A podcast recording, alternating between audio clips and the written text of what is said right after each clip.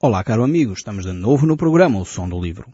E eu creio sinceramente que esta próxima meia hora poderá mudar radicalmente a sua vida, pois Deus quer falar consigo, mesmo depois de desligar o seu rádio. Eu sou Paulo Chaveiro e nós hoje estamos a olhar para o livro de Hebreus e vamos mais ver um pouco acerca deste livro fantástico que nós temos à nossa frente. Nós iremos ver neste livro hoje os perigos. Ele também nos apresenta aqui alguns perigos, alguns sinais que nós devemos ter em consideração que podem pôr em risco a nossa vida espiritual. É, realmente é algo que nós devemos tomar muita atenção. São os perigos espirituais. No fundo é quando nós andamos nas estradas e conduzimos, quem conduz, é, sempre há umas plaquinhas que nos vão indicando o que é que vai acontecer. Perigo, curva à direita, curva apertada, perigo de piso escorregadio, perigo, queda de pedras, e há muitos sinais de perigo nas estradas onde nós uh, circulamos. E quando aparecem essas uh, placas, nós devemos estar atentos, porque realmente se elas lá estão, é porque significa que naquela zona, de facto, é uma zona perigosa.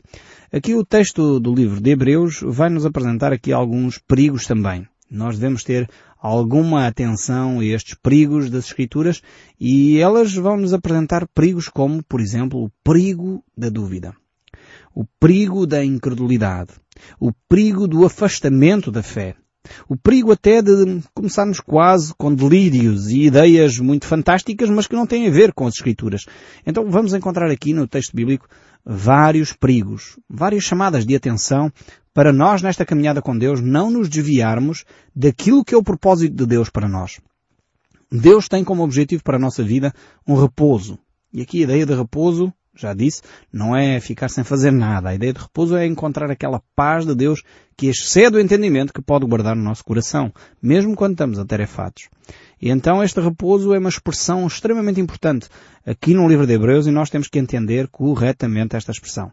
Pelo menos cinco a sete vezes aparece esta expressão, uh, entremos no repouso do Senhor. Então temos primeiro o repouso da criação. Rapidamente nós chegamos lá, uh, quando vemos no início do livro do Gênesis, onde Deus descansou ao sétimo dia. Então há aqui um repouso, não é no sentido de que Deus estava cansado, esta ideia de, de, que Deus descansou ao sétimo dia, não entendamos mal. Algumas pessoas pensaram, bem, Deus descansou é porque deve ter ficado cansado. Não, Deus não se cansa. Uh, Deus descansou porque terminou a obra da sua criação. E no fundo, uh, só no Calvário é que Deus volta a criar uma nova natureza para o ser humano. Uh, e por isso todos nós hoje podemos experimentar essa nova natureza criada em Cristo Jesus. Mas Deus descansou ao sétimo dia, no sentido que Ele nos queria dar o exemplo para nós próprios tomarmos cuidado. E hoje os médicos, os psiquiatras, eh, os psicólogos começam a chamar a atenção para um problema que a nossa sociedade sofre, eh, que os ingleses eh, colocaram logo um nome engraçado, que é os workaholics, aqueles que são viciados em trabalho aqueles que não descansam, ou que aqueles que estão tão acelerados, com tanta adrenalina no trabalho, que quando descansam ficam com dores de cabeça, mal-estar, andam mal-humorados. Se você fica assim no dia de folga, você já sofre de alcoholics, você já está viciado em trabalho, está viciado em adrenalina, precisa uh, começar a trabalhar uh, para descansar. Então este é o primeiro repouso que nós encontramos aqui nas Escrituras. O repouso da criação. Deus ao sétimo dia descansou, estabelecendo assim o sábado, o sábado. Uh, isto não é no sentido literal, alguns pegaram nesta ideia do sábado e têm que parar mesmo ao sábado. A ideia de Deus é que nós tenhamos um dia para repouso, porque no fundo este descanso uh, em Cristo Jesus passou a ser todos os dias da semana. Passou a ser ao sábado, ao domingo, à segunda-feira, não no sentido em que não vamos trabalhar, mas no sentido em que devemos estar eh, ligados com Deus, um repouso espiritual. E então temos aqui este primeiro descanso. O segundo descanso que nós encontramos nas Escrituras é, é o descanso de Canaã, quando o povo está à porta para entrar em Canaã e então era ali o descanso, o repouso uh, da obediência. Se o povo tivesse obedecido a Deus, teria entrado e teria encontrado esse repouso. Depois temos também o repouso da salvação, que Jesus Cristo nos traz. É, é tipo, também encontramos no Egito, quando o povo sai do Egito, é o repouso da salvação. E o último repouso que nós podemos encontrar nas Escrituras é o repouso da eternidade. Mais uma vez, não é a ideia de que vamos ficar a eternidade sem fazer nada. Algumas pessoas imaginam a eternidade estar só na eternidade a cantar. Não. A eternidade não é só passada a cantar. Eu pessoalmente acho que Aqueles que não gostam de cantar iriam passar uma seca na eternidade se fosse assim. Não, a eternidade é, é de facto comunhão com Deus. A Bíblia mostra-nos, e o livro do Apocalipse, quando nós lá chegarmos, eh, dá-nos um retrato muito realista da, da, eternidade. Há de facto um desenvolvimento de atividades, há propósito, há objetivo, há tarefas que nós vamos desempenhar, há envolvimento pessoal uns com os outros. Há uma grande diferença. Não haverá choro, não haverá lágrima, não haverá sofrimento, não haverá cansaço nesse sentido. Então, realmente o repouso da eternidade não é que vamos ficar a eternidade toda sem fazer nada. Né? Não confundamos as coisas. Então temos aqui realmente estes vários repousos e nós encontramos três destas ideias aqui no livro de Hebreus. Nós vamos eh, poder eh, encontrá-las exatamente até neste capítulo, algumas destas ideias que nós falamos aqui, deste repouso. Então vejamos o verso 10 do capítulo 3, aqui do livro de Hebreus. Diz assim, Por isso me indignei contra toda essa geração e disse, Estes sempre erram no coração. Eles também não conheceram os meus caminhos. Assim jurei na minha ira, não entrarão no meu descanso. Temos aqui, vou dar um pouco o contexto histórico, como já disse em alguns programas, é necessário sempre nós termos esta ideia do contexto histórico uh, que o texto bíblico nos reporta. O texto bíblico aqui reporta-nos ao tempo em que o povo de Israel uh, saiu do Egito, saiu da escravidão, experimenta o poder de Deus para serem livres, portanto tinham visto aqueles milagres tremendos, uh, quer das pragas do Egito que o povo presenciou, mas não sofreu, mas depois tem um milagre ainda maior, que é a abertura do Mar Vermelho. Eu imagino uma cena destas e eu fico...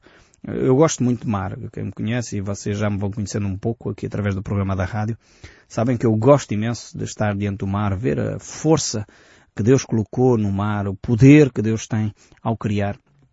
E eu gosto de contemplar uh, o mar. Uh, e realmente, quando olho para aquilo, às vezes penso como é que foi aquela abertura do Mar Vermelho. Deve ter sido uma cena eh, tremenda. Deus mandar Moisés andar, Moisés chegar ao ponto de pôr o pé na água, e assim que ele toca na água, o mar abre-se em dois e o povo passa em segurança. Deve ter sido um, um, uma visão deslumbrante esse momento. Mas mesmo assim o povo continua incrédulo. Eu acho que se vivesse um momento destes na minha vida, acho que não seria mais incrédulo. Talvez estou enganado, se calhar. Se calhar seria tão incrédulo como aquele povo. Mas eu acho que ao presenciar milagres destes, eh, realmente seria tremendo na minha vida. Seria um marco. Mas aqui o texto bíblico nos mostra que este povo, apesar de experimentar isso, apesar de ter experimentado o cuidado diário de Deus através do maná que Deus mandava do deserto, que chovia no fundo na terra, era só o povo apanhar, mesmo assim o povo errava no seu coração. Continuava a alimentar dúvidas acerca do amor de Deus. Continuava a pôr em causa a, eh, a motivação de Deus ao fazer as coisas. Por isso o texto bíblico aqui do livro de Hebreus, no verso 10, diz que eles não conhecem os meus caminhos. E eu creio, sinceramente, que nós não somos muito diferentes deste povo de Israel. Em muitas alturas nós pomos em causa o amor de Deus. Quantas e quantas vezes chega uma enfermidade à nossa vida e nós já estamos a pôr em dúvida o amor de Deus por nós. Ah, porque se Deus me amasse, Ele curava-me. E se nós permanecemos doentes é porque Deus não me ama. Mas onde é que nós tiramos essa ideia? Sinceramente, eu sei que há alguns pregadores por aí que veiculam esse tipo de pensamentos, mas em lado nenhum nós encontramos isso nas Escrituras. Que quem está doente é porque não é amado de Deus. Porquê? Aonde é que isso vem na Bíblia? E quantas vezes, e nós já, iremos ver mais, a, mais para a frente, não se vai embora, onde vamos ver que o próprio Senhor Jesus Cristo foi obediente e obediente até à cruz, e ele foi obediente passando por sofrimento. A ideia que nós temos muitas vezes romântica de que o cristão não sofre, eu quero dizer que não é uma ideia bíblica. O sofrimento produz maturidade cristã. Ninguém cresce em maturidade se não passar pelas circunstâncias. O crescimento é fruto de passarmos pelas experiências, pelas circunstâncias, muitas delas difíceis. E isso é que nos dá músculo espiritual. Realmente este povo, e eu cada vez me convenço mais disso, e pelos textos bíblicos até e pela experiência que vou vivendo, os milagres não produzem fé. Os milagres não fazem as pessoas crescer na fé. O que faz as pessoas crescer na fé é a obediência. É nós experimentarmos aquilo que Deus disse e ficarmos firmes naquilo que Deus prometeu. Muitas vezes pessoas veem milagres tremendos na sua vida, são curados, veem problemas financeiros resolvidos e pouco tempo depois começam a duvidar dos caminhos de Deus. Aqui o povo de Israel é um exemplo claro. Eles viram milagres, você já imaginou um milagre maior do que abrir o mar vermelho diante de si? Você que mora talvez em Cascais, ou mora uh, na Nazaré, ou mora no Algarve, uh, vai à praia ali em quarteira, mete o pé na água e o mar abre-se até, até à zona de Marrocos. Você já viu maior milagre do que isso? No entanto, este povo continuava a não crer em Deus, a não conhecer os caminhos de Deus. Então os milagres não produzem necessariamente fé. A fé muitas vezes desencadeia milagres, isso é um facto. E aqui temos a fé de Moisés de uma forma poderosa, que desencadeou uma série de milagres. A autoridade que Moisés tinha era tremenda. E este povo presenciou esses milagres, mas no seu coração não conheciam os caminhos de Deus. Coisa tremenda. E, e vejamos mais o que é que Deus diz acerca deste povo. Verso 12 no capítulo 3 do livro de Hebreus. Tendo cuidado, irmãos, jamais aconteça haver que qualquer de vós, perverso coração, de incredulidade, que vos afaste do Deus vivo. Pelo contrário, exortai-vos mutuamente cada dia, durante o tempo que se chama hoje, a fim de que nenhum de vós seja endurecido pelo engano do pecado. Vemos aqui que Deus acusa o povo de Israel de pecado. E este pecado aqui que Deus acusou o povo não é morte, não é roubo, não é mentira, não é adultério. Aqui o pecado do qual Deus acusa o povo é o pecado da incredulidade. É o pecado que o povo tem. E eles não criam em Deus. Eles não percebiam o coração de Deus. Eles não conheciam o caráter de Deus. Eu creio que há muitas pessoas no nosso país que se dizem cristãs. Aliás, as estatísticas dizem que são 98% da população portuguesa que se diz cristãs. Eu quero dizer com todas as letras, que se o nosso povo fosse realmente cristão em 98% da sua população, nós não víamos a miséria que víamos no nosso povo. Não víamos a taxa de gravidez na adolescência a crescer. Não víamos, uh, certamente, a corrupção que vemos nas instituições, quer estatais, quer não estatais. Não víamos, uh, certamente, processos judiciais a prescreverem constantemente e pessoas a serem condenadas que a gente põe algumas dúvidas se eram as pessoas que deveriam ter sido condenadas. Quantas e quantas vezes nós ficamos com dúvidas de que de facto as coisas estão a correr como deveriam? Eu quero dizer que se nós fôssemos verdadeiramente cristãos, em 98% da nossa população, nós não tínhamos os males que nós temos na nossa sociedade. Corrupção, apitos dourados e outros que tais. Não teríamos certamente situações como casas pias e outros que tais. Não teríamos certamente tantos problemas na nossa sociedade, tanta desconfiança com as entidades públicas. Porquê? Porque as pessoas viviam dentro dos padrões de Deus. Não é porque havia uma fachada, não é isso. É que os valores cristãos levam a pessoa a falar a verdade. A Bíblia diz, Jesus diz, eu sou a verdade, eu sou o caminho, eu sou a vida. E ninguém vai ao Pai senão por mim. Se nós queremos e dizemos que somos cristãos, nós temos que andar na verdade. Jesus diz isso, não mintais uns aos outros. Então se nós dizemos ser cristãos, seguimos aquilo que Cristo diz. O problema é que desses 98% que se diz cristão, talvez 3 ou 4% é verdadeiramente cristão. É verdadeiramente pessoas empenhadas em seguir a Cristo. E realmente a nossa sociedade precisa de recuperar estes valores cristãos. Por isso aqui o, o autor de Hebreus, o apóstolo Paulo, ele está a dizer que o problema do povo de Israel era a incredulidade.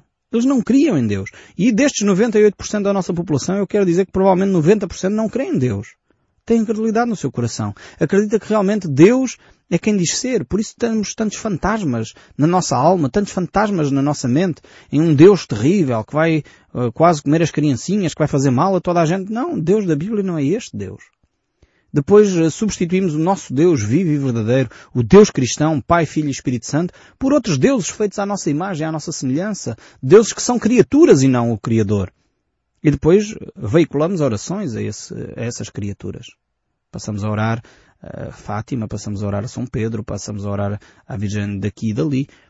E isto é, é, é, reduzir a nossa cristandade, é diminuir a nossa relação com o Deus vivo e verdadeiro. E nós iremos ver mais para a frente. O capítulo 4 aqui do livro de Hebreus é fantástico, quando ele nos desafia a entrar com confiança no lugar, no trono de Deus, no templo uh, sagrado de Deus, com confiança, sem medo, e realmente nós precisamos de aprender a viver os valores cristãos. O povo de Israel tinha um grave problema. E o grave problema do povo de Israel era a incredulidade. Eles não acreditavam no Deus vivo e verdadeiro. Eles não confiavam no caráter de Deus.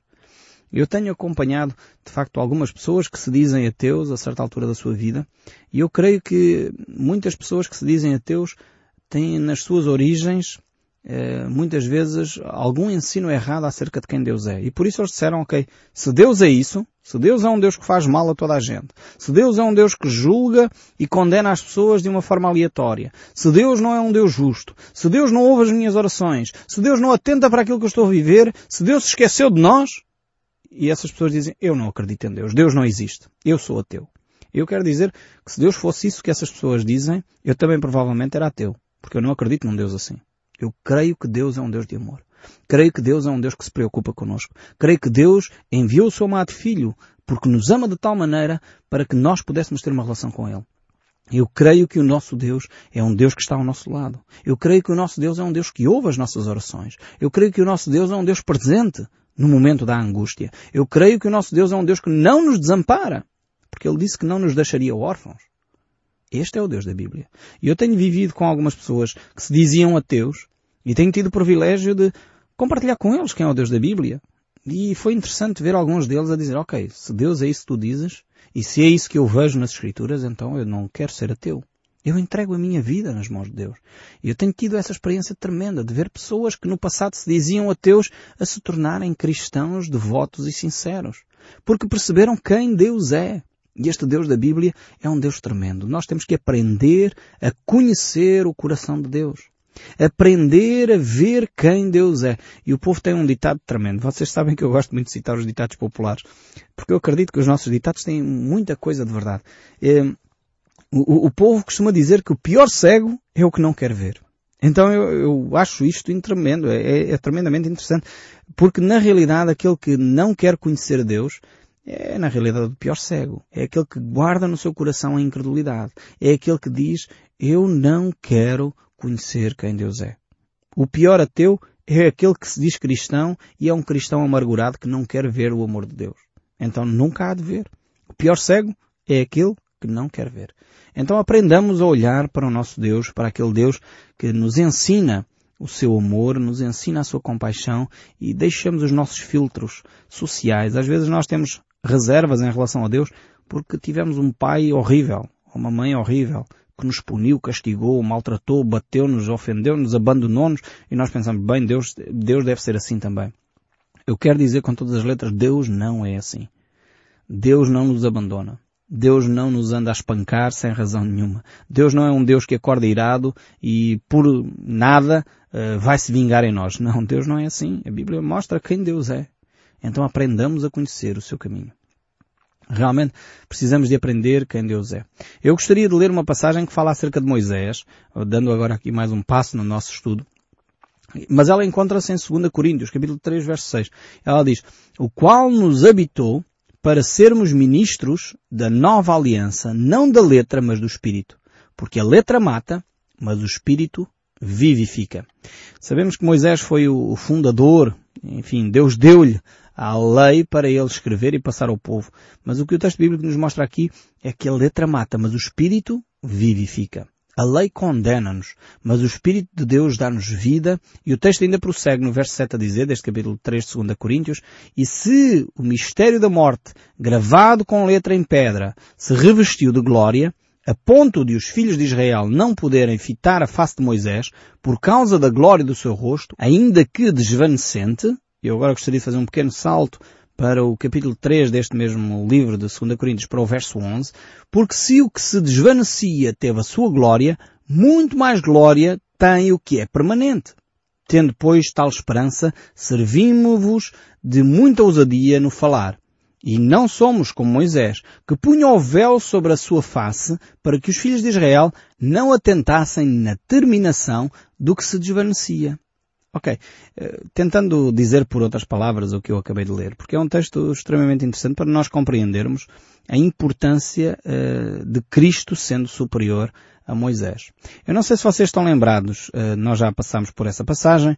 A certa altura, o texto bíblico lá no livro do Êxodo relata um episódio em que Moisés sobe ao monte e pede a Deus para ver a sua glória. E Deus diz que ele não poderia ver face a face, porque nenhum homem poderia ver face a face de Deus, mas que Deus permitiria que ele visse, visse a sua glória.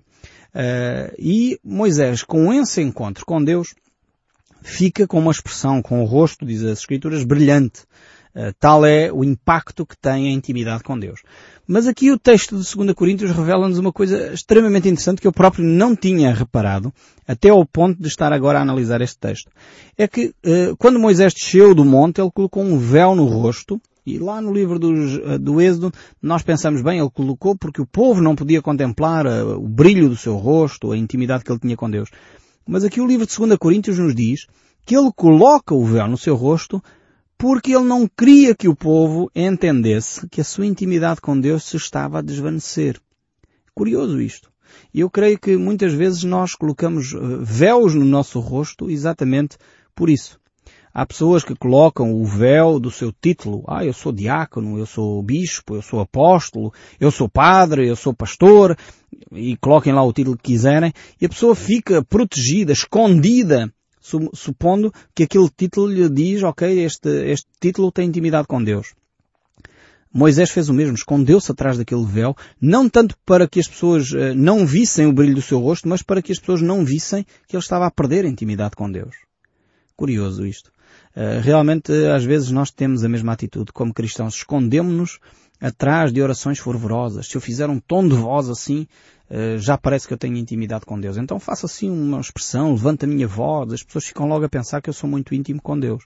Ou eu lá na minha congregação levanto muito as mãos, ou baixo muito as mãos, ou fico de joelhos, ou fico sentado quieto, depende da congregação. E isso é sinal de intimidade com Deus. Nós temos que retirar o nosso véu. Temos que ser sinceros, transparentes. Temos que abrir o nosso coração a Deus e mostrar quem nós somos.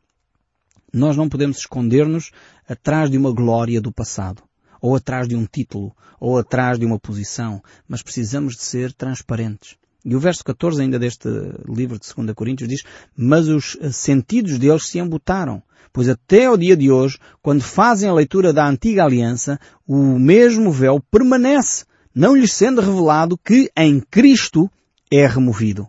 Mas até hoje, quando é lido Moisés, o véu está posto sobre o coração deles. Que texto tremendo este aqui. E o verso 16 diz, quando porém alguns deles se convertem ao Senhor, o véu lhe é retirado. Nós cristãos não podemos permanecer com véus, ainda que alguns de nós querem, querem se esconder, querem fingir. E diz o verso 17, Ora o Senhor é o Espírito, e onde está o Espírito do Senhor, aí há liberdade. E todos nós, com o rosto desvendado, contemplando como por espelho a glória do Senhor, somos transformados de glória em glória na sua própria imagem, como pelo Senhor, o Espírito. Que tremendo é este texto aqui das Escrituras. Deus nos desafia a esta ligação com Ele. Eu gostaria de terminar o nosso tempo aqui lendo só o verso 14 deste capítulo 3 do livro de Hebreus. Porque nos temos tornado participantes de Cristo, se de facto guardamos firme até o fim a confiança que desde o princípio tivemos. Que cada um de nós possa, de, diante de Deus, ter esta sinceridade, esta transparência, porque já não precisamos de véus para nos esconder, mas podemos ser sinceros e verdadeiros com Deus e com os outros, para vivermos de cabeça erguida. E eu espero sinceramente que o som deste livro continue a falar consigo, mesmo depois de desligar o seu rádio. Que Deus o abençoe ricamente e até ao próximo programa.